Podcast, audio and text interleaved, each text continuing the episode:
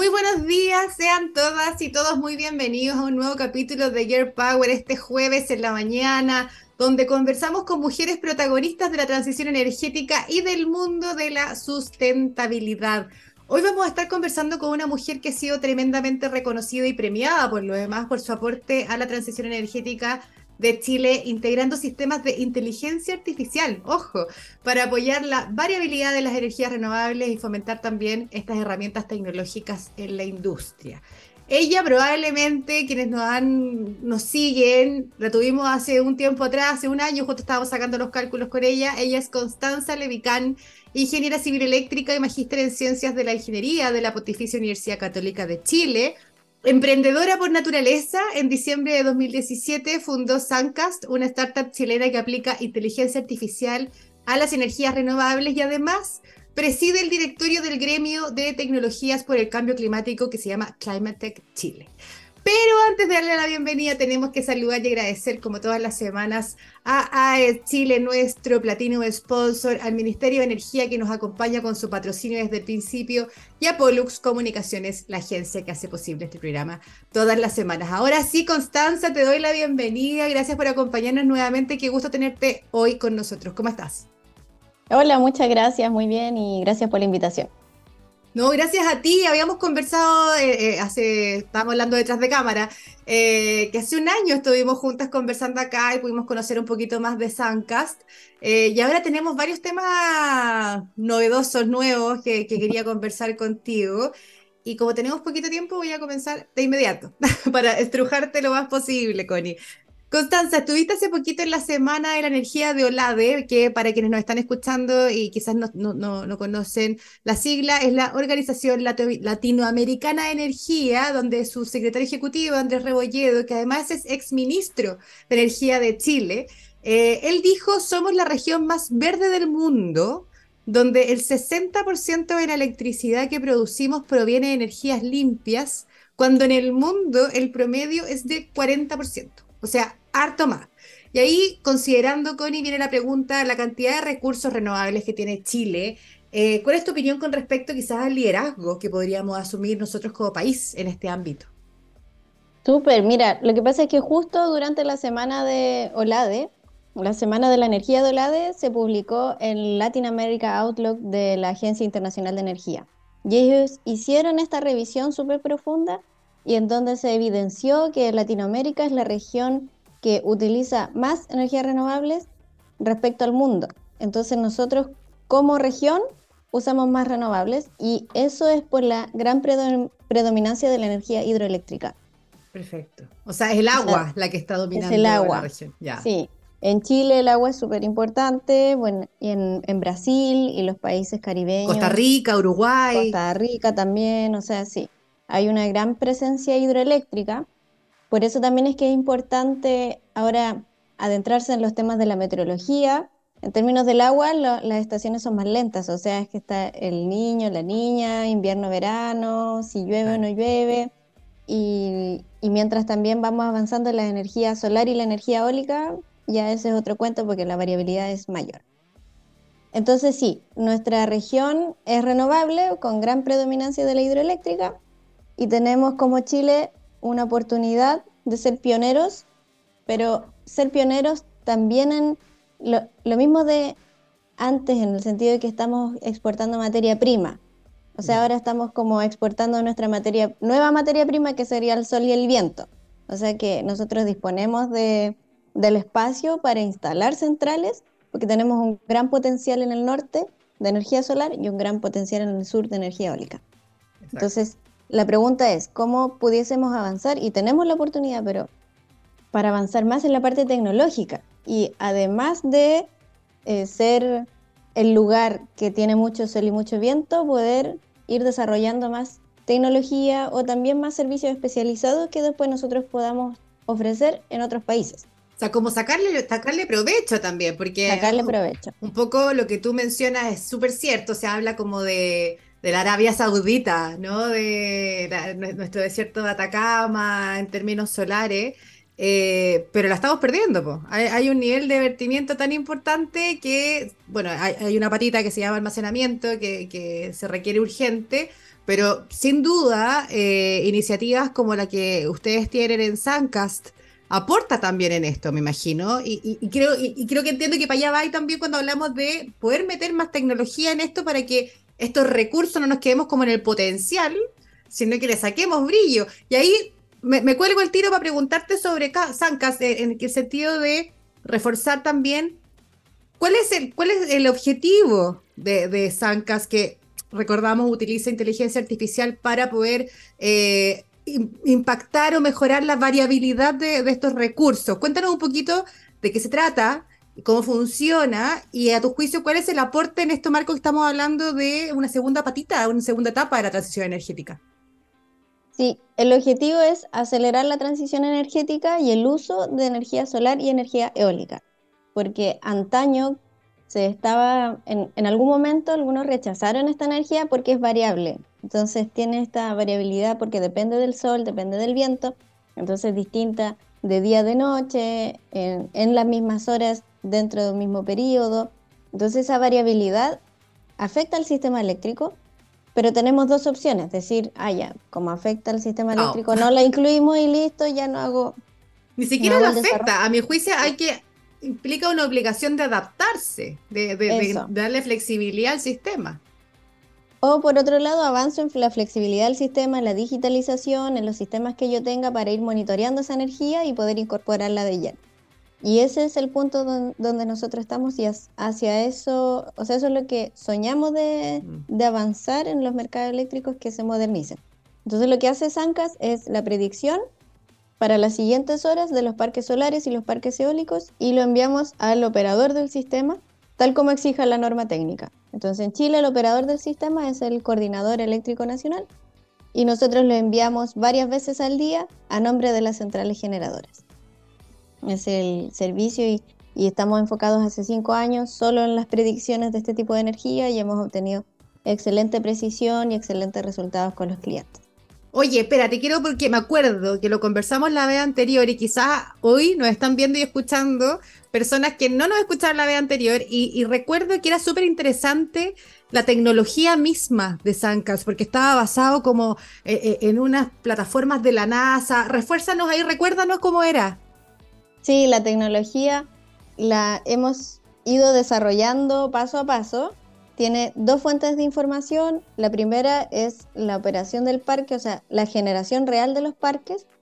Y para obtener eso, nosotros nos conectamos al sistema del Coordinador Eléctrico Nacional, que es el, operador que habíamos comentado. Nos conectamos y obtenemos los datos de los parques de todo Chile. O sea, la generación hora a hora de todas las centrales en Chile la obtenemos y con esa información, eh, más la información meteorológica, que la información meteorológica la obtenemos desde la información satelital de la NASA, que son los pronósticos meteorológicos ahí está la NASA. para la ubicación del parque, y después esas dos fuentes de información las tomamos para eh, entrenar los modelos predictivos. Y la parte de los modelos también tiene su proceso muy extenso porque hay que primero limpiar la base de datos, porque hay mucha información anómala, o sea, de fallas, de limitaciones, de pérdida de, no sé, de disponibilidad porque estaban arreglando algunas partes del parque, no sé, un montón de, de datos en donde la generación es menor a lo que debería, pero por cosas ajenas a la meteorología. Entonces, tenemos que limpiar todos los datos y después recién entra el proceso de entrenamiento. Ay, qué interesante. Me encantaría entenderlo más. la verdad se escapa un poquito de, de, hasta dónde llego por el momento. Oye, Constanza, eh, quiero, quiero ahí un poco tener un, comentario, porque siempre yo me detengo cuando hablan de las energías eh, intermitentes. ¿ya? Yo uso la palabra variable, lo escuché harto cuando, cuando estaba eh, en acera, cuando trabajaba en acera, porque entiendo que es distinto. Cuando tú me habláis de intermitencia, me imagino que pueden haber cortes, ¿no? Imprevistos. Claro. Y cuando hablamos de variabilidad, es algo que uno puede proyectar en el tiempo. Uno sabe más o menos las tendencias del viento. Imagino, ¿no? Por algo los proyectos tienen una lógica que no es intermitente. Y me gusta hacer como la diferencia, quizás para que lo puedas comentar mejor tú, pero a nivel, al final, la, los, los, relatos generan realidades, ¿no? Y cuando hablamos de, intermitencia versus variabilidad, creo que es importante hacer el guiño. No sé cómo lo ves tú. Sí, la intermitencia tiene un concepto más negativo, tal como tú dices, de que algo que se prende, que se apaga, que es como, eh, no sé, porque yo estoy en la casa y de repente se cortó la electricidad y quedé plop. En cambio, la variabilidad es algo que, que tiene una, es variable, pero tiene una razón, o sea, tiene una razón en base a la meteorología, no es, no es una cosa que no se puede saber de antemano. Entonces, es el, el objetivo de Sancas, predecir esta energía que es renovable y que es variable para participar en la mayor medida del mercado eléctrico. Súper, súper. Oye, me voy a, voy a seguir con los números. Eh, son números que además ustedes mismos desde Sancas compartieron y yo me colgué porque me parecieron súper interesantes. Y aquí voy a leer para no equivocarme. Eh, en el marco además de la visita que, eh, tu participación, mejor digo, en la Semana de Energía de OLADE, había una representante del BID, del Banco Interamericano de Desarrollo, que se llamaba Virginia Snyder, y ella mencionó los aportes económicos que podría traer al sector energético la incorporación de tecnologías como el blockchain o la misma inteligencia artificial que estamos conversando. Y ella dice que, destacando que la digitalización podría sumar hasta 80 mil millones de dólares anuales de beneficios a nivel mundial. Yo quedé impactada con ese número y también ahí quiero vincularlo con algo que te he escuchado decir, eh, que la inteligencia artificial es un eslabón perdido de la transición energética. Eh, entonces quizás ahí poder hacer este vínculo de, lo importante en términos de números también, no solo de cuando hablamos de acción climática, crisis climática, que por supuesto es nuestra base, nuestro paraguas, pero cuando hablamos de números, que a, muchas empresas les puede interesar eh, usar los sistemas que ustedes promueven, es súper importante. Sí, el, lo que pasa con la digitalización es que siempre que hablamos de la transición energética tenemos descentralización, descarbonización y digitalización. Entonces, actualmente, o hasta, hasta ahora en realidad, cuando hablamos de digitalización estamos hablando de instalar sensores y tener sistemas que nos entreguen los datos en tiempo real. Pero la digitalización no es solo eso, o sea, eso es en la etapa 1. Después viene la etapa 2 de en realidad qué vamos a hacer con esos datos, qué tipo de alarmas, qué tipo de patrones queremos buscar y que haya un monitoreo automático de lo que queremos buscar, porque si es recolectar datos por recolectar datos, no nos están dando un beneficio. Claro, o sea, hay que saber manejarlo, manejarlo claro, bien. Y, y decidir qué queremos hacer con eso, qué queremos entender, qué patrón nos interesa. Y ahí viene después el tercer punto, que es de la inteligencia artificial, que es donde ya nos permite automatizar decisiones en base a lo que ya hablamos. O sea, paso uno, tener los datos, o sea, un sistema digital que te entregue los datos en alguna plataforma.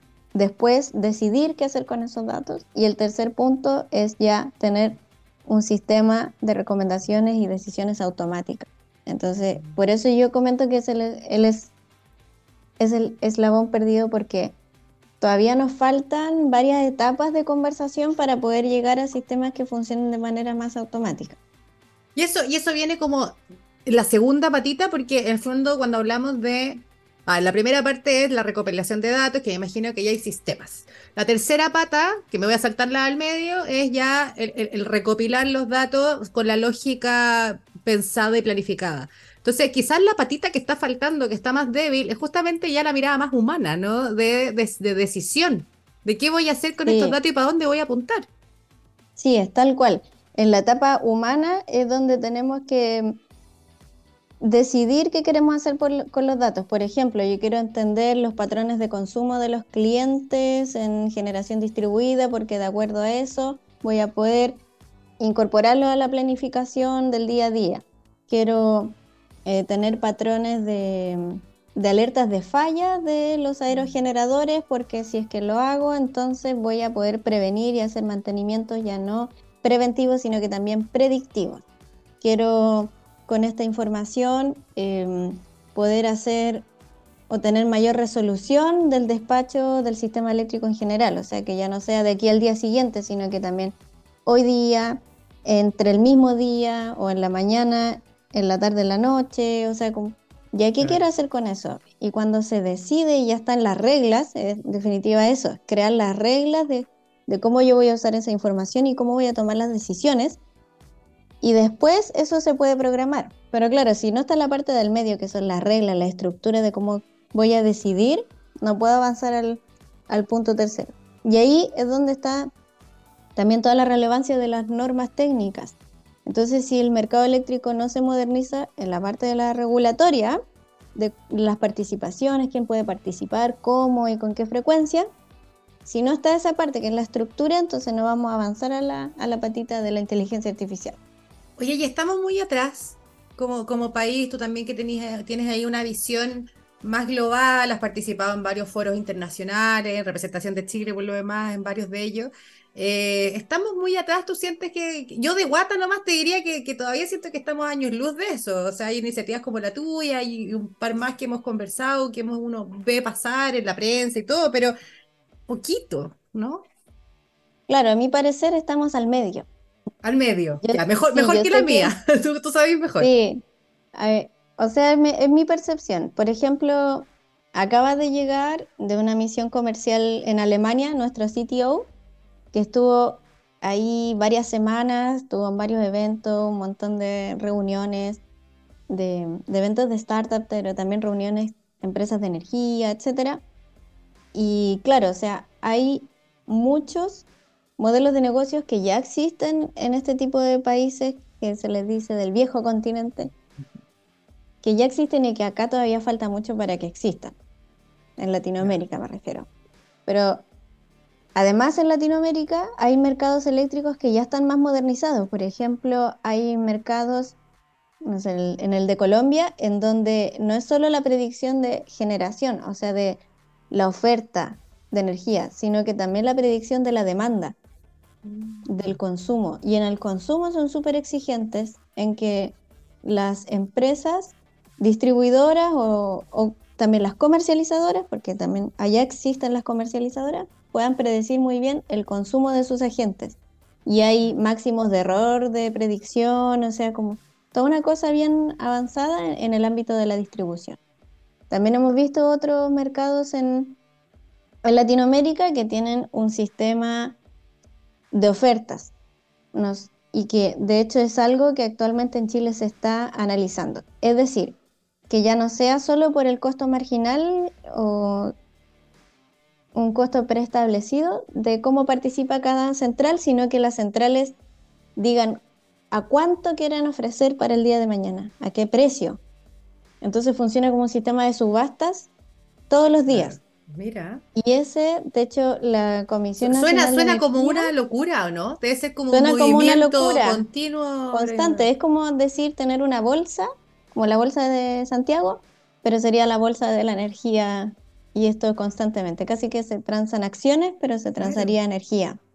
Y es un sistema que, claro, que ya existe en, otro, en otros países que comenzaron mucho antes con la transición energética y que Chile está evaluando. La Comisión Nacional de Energía lanzó una licitación para hacer un segundo estudio, un estudio profundo de cómo sería una transición de Chile hacia un mercado de ofertas. Y en ese estudio, quien lo adjudique tiene que estudiar al menos cuatro mercados internacionales que estén funcionando así. Entonces, Oye, interesante igual. Esa parte, claro, que es muy digital. Ahí ya tenemos que tener la parte digital muy fuerte porque... Es que si no, no se soporta, no se sustenta. No se soporta, no puede ser como alguien llamando por teléfono a otro cada vez que toma una decisión para transar, sino que tienes todo automático y las reglas tienen que estar definidas de antes. Entonces, está por ahí, pero también hay otros países en que la transición energética va mucho más lento. También puede ser porque tienen otro tipo, o sea, tienen energía de otro tipo muy segura. Por ejemplo, tienen, no sé, pues, petróleo, tienen gas y eso, fósiles o energía nuclear, incluso otros países. Entonces, dado esa, que ya tienen esa capacidad, va a ser más difícil su, su tránsito. Entonces, por eso yo digo que estamos en medio. Así si le ha costado transitar a las renovables, imagínate a un sistema de inteligencia artificial. Claro, sí. Oye, Constanza, em, nos quedan poquitos minutos, eh, pero quiero hablar de Climatech. Lo mencioné al inicio. Em, tú, además de ser la CEO de Sancas, eres presidenta del directorio de Climatech, que es esta asociación que reúne a las cleantech de Chile.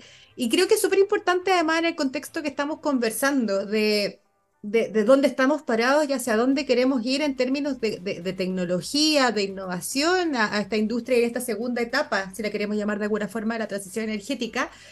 Y creo que darle esta institucionalidad de asociación donde se juntan y potencian experiencias, conocimientos es tremendo. Entonces, quizás hay contarnos cuáles son los objetivos, hacia dónde camina Climatech y, y, qué acciones están tomando para poder potenciar todo esto que estamos conversando, que yo sentía que estábamos atrás, tú dices que el medio, que me parece mucho mejor. Pero ¿en qué van? ¿En qué línea van y hacia dónde están proyectando? Este es un gremio como tal, o sea, un gremio de empresas por el cambio climático donde todas las empresas, primero, tienen un recorrido comercial importante en el sentido de que tienen clientes, que su solución está validada, no, no está ninguna en etapa de idea, por ejemplo. Todos tienen clientes de hace muchos años, de, que, que les va bien con esos clientes, pero queremos crecer comercialmente.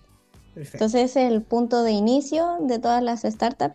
Y además todas creamos una tecnología única. O sea, cada uno es creador de una tecnología, ya sea que tampoco significa crear todo, todo desde cero. O sea, uno puede comprar chips de este lado, el otro puede utilizar Amazon Web Services, o sea, no significa que tú tienes que hacer todo de cero, pero es pero hay innovación crear una integración y una innovación específica. Y por ese motivo nos juntamos para potenciarnos. Entonces, en primer lugar está eh, la parte comercial, o sea, este gremio es muy comercial.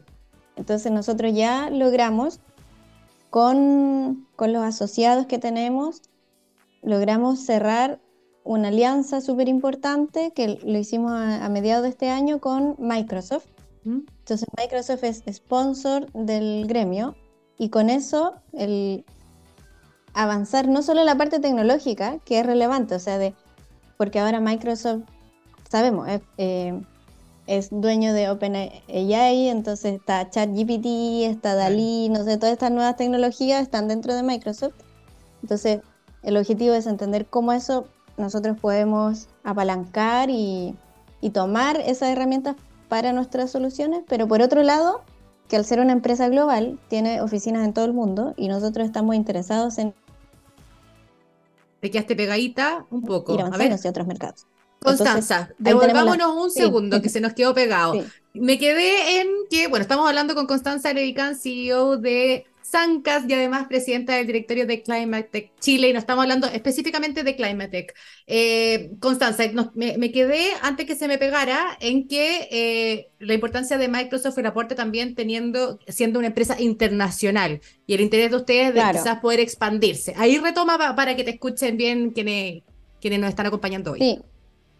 Sí, las empresas buscan expandirse comercialmente en Chile y en otros países. De hecho, varios ya venden en otros países, entonces al ser este un aliado global, nos permite ir tener conocimientos de esos otros mercados. Entonces está la parte de la alianza, pero también ahora que tenemos un equipo profesional del gremio, o sea, tenemos dos personas, dos mujeres profesionales dedicadas al gremio, con ellas nos estamos presentando a grandes corporaciones, porque típico que estas grandes empresas tienen demasiados desafíos y no los solucionan con una tecnología. O sea, pueden tener desafíos en términos de recursos hídricos, de disminuir su, huella de carbono, de eficiencia energética, de mm, que quieren, por ejemplo, los residuos que tienen pueden ser industriales, pueden ser residuos orgánicos, o sea, un montón de desafíos de ir y presentarse como portafolio. Y en ese portafolio ellos puedan ir entendiendo qué teclas necesitan tocar y entonces qué tecnologías podrían incorporar. Entonces, si entiendo bien, lo que busca Climatech, además de ampliar el negocio de todas estas startups que se reunieron innovadoras, pioneras, ¿no? externalizar el negocio, tratar de internacionalizarse, quienes quizás no lo tienen o quienes lo tienen, potenciarlo. Pero también ahí lo último que me quedó y me parece súper interesante es ir un poquito en paquete, eh, entendiendo que las necesidades son diversas, se juntan según los requerimientos y van, y van en, en bloque. Sí, eso. Entonces presentamos el portafolio y luego la empresa entiende de, primero entender a la empresa cuáles son sus desafíos y luego de eso cuáles tecnologías podrían ser necesarias para avanzar. Y eso está enfocado en empresas que son grandes corporaciones y que tienen compromisos respecto al cambio climático o, compromisos ya con números, me refiero. Porque ahí es mucho más fácil detectar hacia dónde hay que avanzar. Claro, porque declaración de compromiso yo creo que, que, todas o la gran mayoría tienen. Cuando ya le ponen KPI o se ponen meta, eh, tienen que contar con plataformas como las de ustedes para lograrla. Claro, eso, ya cuando ya hay KPIs y ya hay metas es porque necesito incorporar la tecnología, porque lo que ocurre es que hacerlo por sí solo es muy difícil. O sea, si tengo metas de distintas índoles, de, energía, de, agua, de eficiencia energética, de usar más energía limpia, de los residuos, etcétera, tengo un montón de metas, no, no significa que puedo desarrollar toda la tecnología in-house. Para llegar aquí al 2025 tienen algunas metas, otras tienen al 2030. Entonces, la forma de acelerar y de poder cumplir con esos compromisos es con estas tecnologías que ya están validadas. Claro. Porque no, y se complementan. Y se complementan. Eso es. Constanza, en los últimos minutitos que me quedan, eh, quiero una pregunta a nivel también siguiendo la mirada del gremio. Eh, en general, las asociaciones gremiales también buscan un poco promover o impulsar desde, eh, desde la regulación, quizás que se integre en esto. ¿Hay una patita de eso también en Climatech de poder hacer este llamado? ¿O, no, no tienen incorporado eso en este, todavía? ¿O no es la primera, no sé, el primer objetivo? Qué buena pregunta. Está, de hecho, ahora iniciando ese desarrollo de, ah. nuestra, de parte de nuestro gremio. Hay muchas regulaciones que ya existen. Te pongo un caso muy famoso, la ley REP. O sea, ya existe, pero que hay que evangelizarlo más, en el sentido de que es una ley que está, que se promulgó, pero hay que entender a nivel de los comercios, a nivel de las empresas, de los edificios, cómo eso va a impactar. Entonces, ahí tenemos una, misión de difundir esas leyes que ya existen, o sea, la ley de, cambio climático de Chile y, cómo, y las bajadas que ya tienen, cómo afectan y cómo hay que mejorar. Entonces el, el primer punto que nosotros vamos a hacer de recolectar las leyes que ya existen y que están en pro de, de la lucha contra el cambio climático y en pro de avanzar en la sostenibilidad, y esa hacer un plan de comunicación. Mm, ¿Y eso va a ser para tus clientes o va a ser público? Va a ser público. Mm, qué interesante. Invítame, llámame, mándamelo. me interesa mucho poder tener los resultados que salgan de ahí, porque además todo este grupo de, de pioneros y pioneras tecnológicas me parece que va a salir algo muy bueno. Porque claro, las leyes están, cuando tú te ves la ley marco de cambio climático, es difícil poder pensarlo como en la acción concreta, lo que dices tú, hacer esa bajada. Claro, pero esas bajadas algunas ya existen. O sea, cuando es ley, después están las normas técnicas, los reglamentos, hay varios que ya están, entonces hay que estudiarlo, entenderlo y difundirlo. Y, yo creo que cuando ya te lo esquematizan, también es mucho más fácil poder darle seguimiento y un poco para las empresas que tienen que cumplir con todo eso. Y yo pienso, ponte tú, cuando habla, hoy me queda medio minuto, pero ahí quiero robarte muy cortito, Constanza, porque la misma ley REP tiene que haber un seguimiento de, los productos desde su origen, o sea, una conciencia de, qué, de qué, es lo que consumes para desarrollar ese producto y después me imagino que un seguimiento para que efectivamente la ley se cumpla como tal. Ahí va a tener que requerir mucha inteligencia artificial. Sí, totalmente. Digitalización e inteligencia artificial. Sí, oye, ojo ahí para que tengan a Constanza Levicán en la mira y también aprovecho de invitarles a que den una miradita a Climatech con las otras compañías de Cleantech que están unidas por este tema en Chile. Constanza, llegamos al final. Te mando un gran abrazo. Muchas gracias por habernos acompañado, como siempre, tremendamente interesante. Y nada, el mejor de los éxitos para Sancas, para Climatech y, entendiendo el protagonismo que tienen en esta segunda etapa de la transición energética de Chile. Un gran abrazo, gracias a quienes nos escucharon y vieron hoy. Y los esperamos y las esperamos como todos los jueves, la próxima semana a las once y media de la mañana. Somos Gear Power, somos Pollux. Nos vemos. Chao, chao, que estén muy bien. Chao, chao, gracias. Chao, Constanza.